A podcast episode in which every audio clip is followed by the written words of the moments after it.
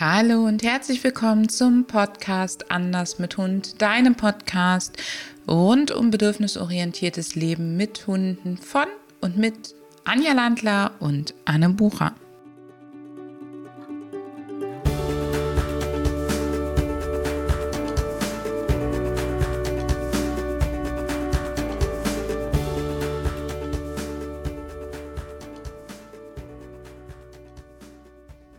Willkommen zu einer neuen Episode mit Anja und mir. Und Anja und ich möchten heute mit dir über ein Thema sprechen, was sehr viele Leute beschäftigt und wo ganz viele Mythen unterwegs sind. Und das ist das Thema Probleme aufgrund von zu hoher Erregung beim Hund. Und liebe Anja, was für Klassiker fallen dir ein, die die Leute so als Probleme zu uns mitbringen, wenn sie das Gefühl haben, Erregung ist das Problem oder wenn Erregung das Problem sogar ist? Ja, eins der häufigsten Dinge ist das an den Menschen hochspringen.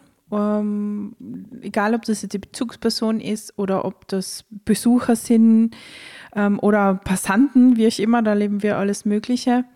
Dann haben wir auch das mitunter kombiniert mit, mit ähm, in die Hände äh, in den Fang nehmen, also jetzt ähm, nicht rein beißen, sodass es wehtut, aber sie, sie packen halt doch rein oder nehmen auch manchmal das, das Gewand. Also jetzt haben wir erfahrungsgemäß im Winter mehr an und dann ist mal der Jackenärmel im Maul oder solche Sachen. Ja. Oder auch die dann Leine. Das, genau, die Leine, wenn die Leine dran ist. Yes, was haben wir noch? Wir haben das Aufreiten. Gerade in der Nähe des Menschen haben wir das Aufreiten häufig als Erregungssymptom oder aber auch das Bellen gerne in so schrillen, hohen Tönen oder auch in so einer mittigen, mittigen, quäkigen Tonlage, sehr abgehackt und rhythmisch, so ein bisschen penetrant und schmerzend in den Ohren. Ja, das ist das Bellen, das ähm, eben unangenehm für uns ist und uns auch ein Stück weit nervös macht. Das hat ja durchaus Sinn, dass das so ist. Oh ja. Und du hast eben schon das Packen genannt und das Packen ist ja eine der, ähm, eins der Elemente aus der Jagdsequenz. Wenn dich als Zuhörerin oder als Zuhörer das Thema interessiert, wir haben schon einen Podcast zum Thema Jagen und Erregung, den du dir gerne dazu noch anhören kannst.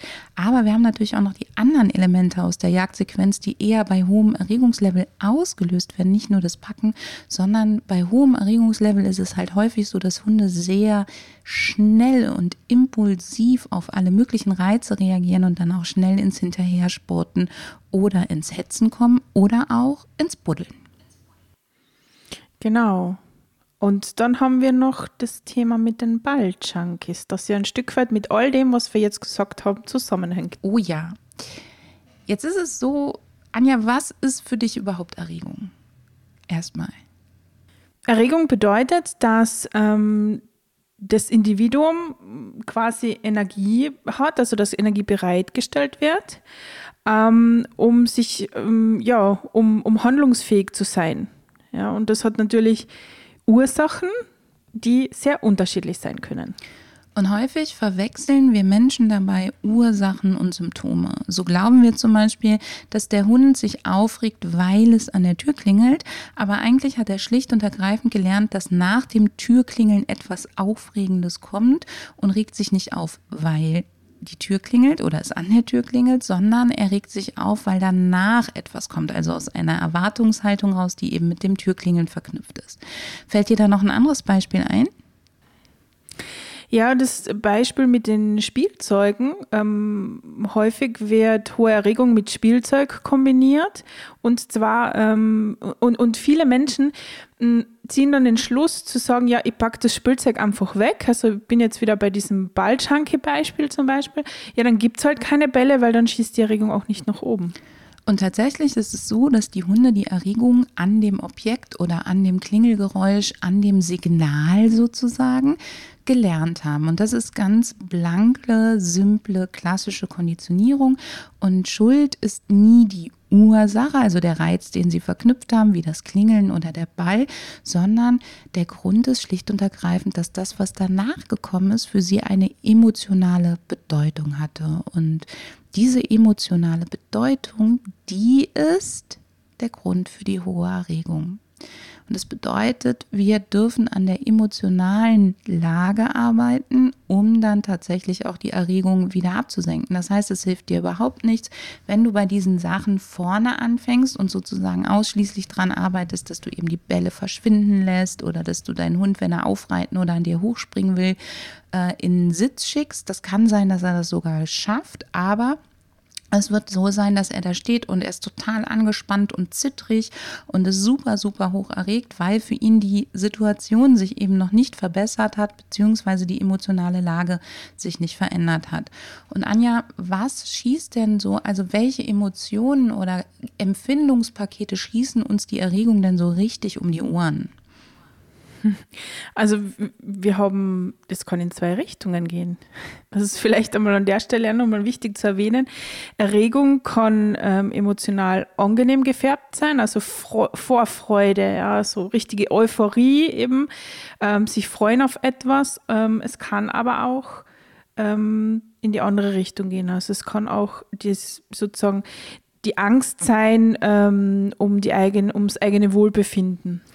Man hat übrigens gemessen, dass Hunde, die ähm, genau wissen, was sie als nächstes zu tun haben. Also Hunde, es wurden Hunde in Situationen eben bedrängt und die Hunde, die sofort mit Angst reagiert haben oder mit Aggression, die hatten gar nicht so den extremen Erregungs- und auch nicht so den extremen Stressanstieg, sondern am meisten und am höchsten ist diese Erregung geschossen, wenn es darum ging, dass der Hund frustriert oder in einem Konflikt war. Also wenn die Verhaltensstrategie nicht aufgeht.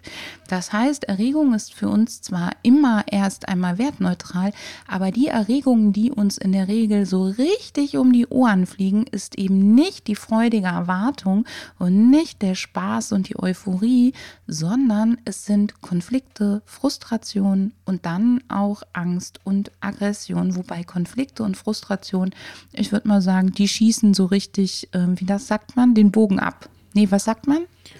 Ja, oder durch die Decke. Ja, genau. Das heißt, wenn du so Hunde erlebst, die extrem viel kläffen oder die ähm, auch so, in, in, wenn ich an manchen Hundesportplätzen oder Sporthallen vorbeigehe und ich höre dieses schrille Kläffen ähm, oder ich sehe Hunde, die, die dauernd versuchen wollen aufzureiten oder in die Leine beißen, dann hat das häufig eben nichts Schönes, Spielerisches, sondern es sind Konflikte und es ist Frustration. Ja, und du hast jetzt eh das, das Bellen nochmal erwähnt, das ist mir an der Stelle auch, ähm, das tut, ich habe das anfangs schon erwähnt, das macht ja auch was mit uns. Und bei mir weckt das sofort dieses, mh, mm, dieses Mitgefühl, also ich möchte dann auch sofort helfen. Also das ist wie wenn eben ein, ein, ein Baby schreit und man weiß, okay, da steckt ein äh, Bedürfnis dahinter, das jetzt gestillt werden will, ähm, triggert mir dieses Bellen und ich will sofort unterstützen, weil, also nicht nur, weil es für mich in den Ohren unangenehm ist, sondern weil ich eben das Mitgefühl empfinde, dass es dem Hund wirklich gerade schlecht geht. Das geht mir übrigens auch so. Mhm, ganz, ja, Tierheime sind da immer. Tierheime sind, ja, Tierheime, Tierheime und bestimmte Hundesporthallen. Also nicht alle, aber bestimmte Hundesporthallen. Ich denke so, Anja, du und ich haben ja so die eine oder andere Trainingswoche an unterschiedlichen Orten miteinander erlebt und da durften wir ja viel diese Bellen auch ähm, hören und das ging so richtig durch Mark und Bein.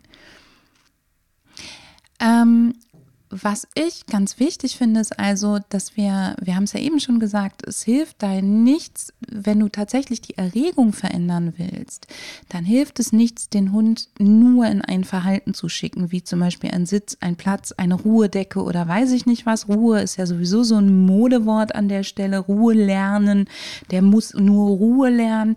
Ähm, das ist, ähm, das sind so Modewörter, die da total viel auftauchen.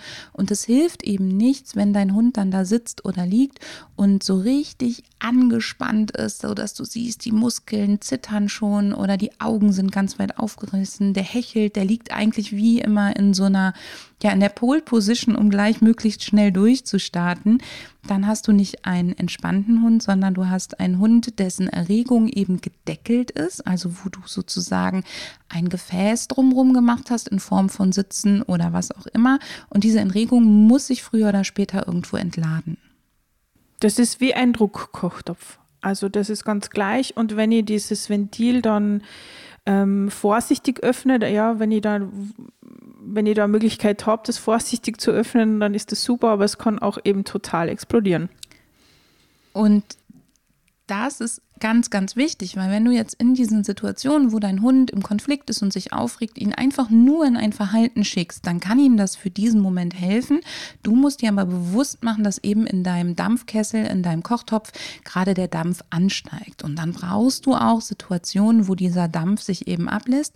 Und das sind eben nicht die Situationen wie zum Beispiel, Gott sei Dank ist es in Österreich verboten, in Deutschland leider nicht, den Hund ans Fahrrad zu hängen und ihn eben großartig neben dem Fahrrad stupide her herrennen zu lassen oder dann den Ball von 0 auf 100 zu schmeißen und den Hund so richtig ähm, durch die Decke zu schießen, sondern dazu gehört es, zu üben, Erregung zu lenken, aufzugreifen, wenn sie entsteht. Das ist das Allereffektivste, sie dann aufzugreifen, wenn sie entsteht und abfließen zu lassen oder eben tatsächlich auch zu ändern, dass sie überhaupt entsteht.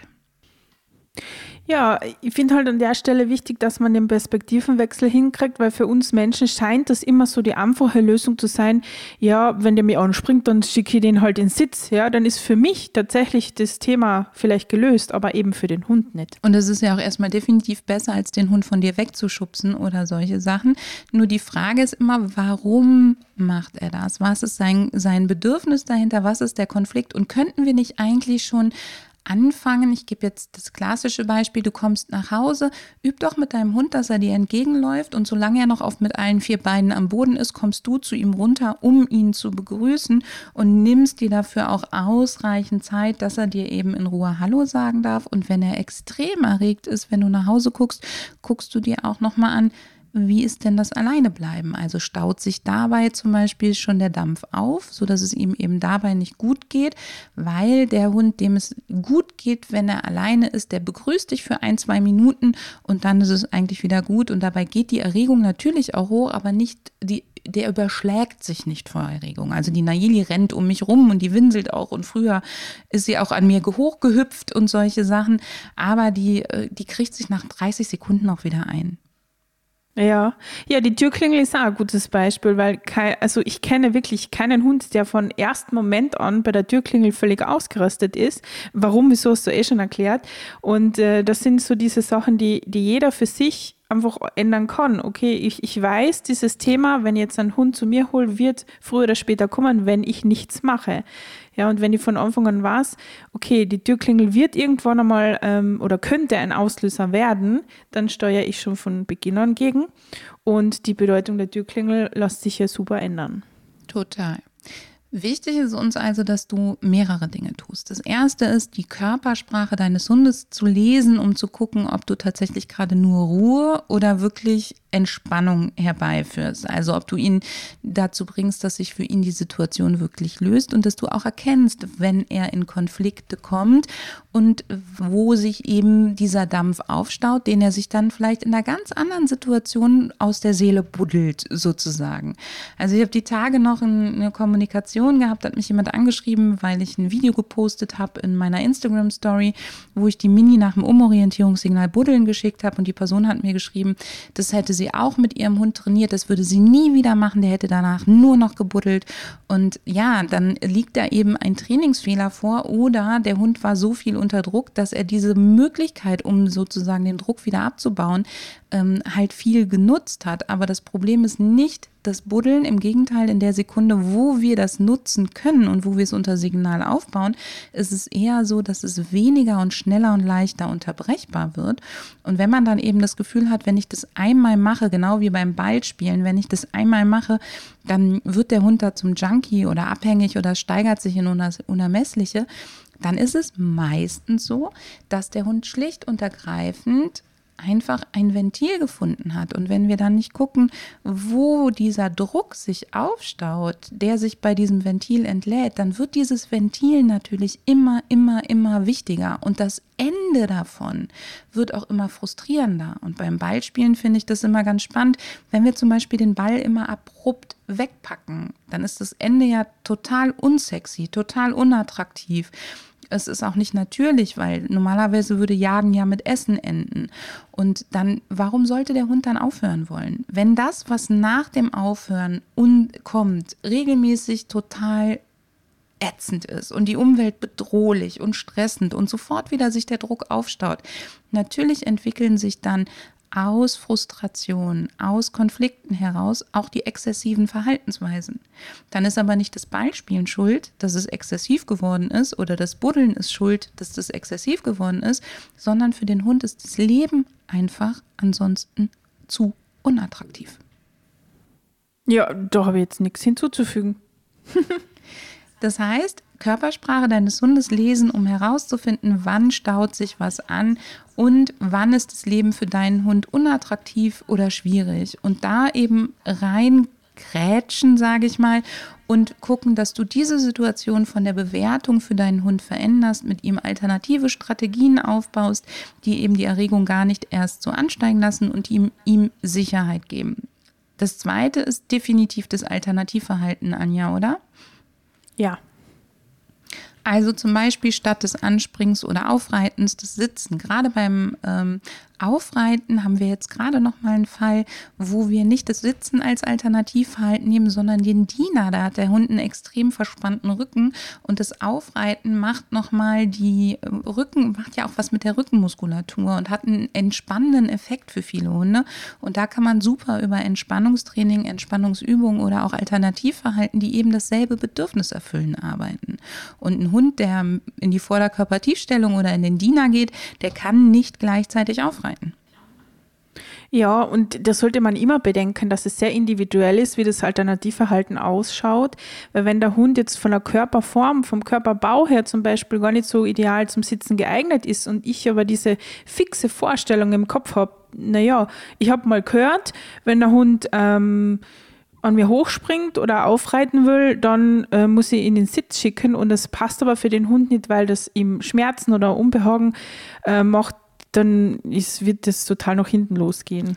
Vielleicht machen wir mal eine eigene Podcast-Folge über 20 Mythen rund ums Sitzen. Das Sitzen gibt uns Menschen ja eh immer so viel Halt, weil wir uns einbilden, der Hund wäre dann langsam immer im Durchstarten schlechter, äh, besser kontrollierbar etc.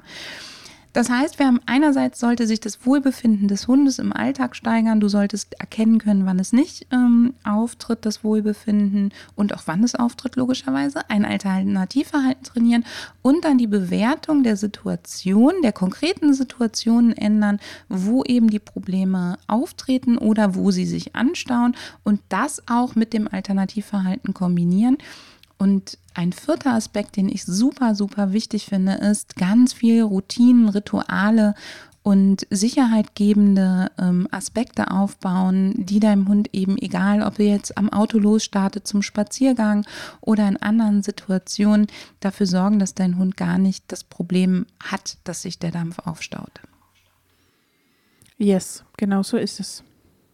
Eigentlich ziemlich einfach. Total einfach eigentlich ziemlich einfach. Aber wie oft sind wir Menschen an der Stelle einfach betriebsblind, weil wir so alte Cluster und Raster vor den Augen haben, wie ein Hund zu sein hat und wie, dass man zum Beispiel, wenn man mit dem Auto irgendwo ankommt, zum Spazierengehen, dass man dann sofort losläuft.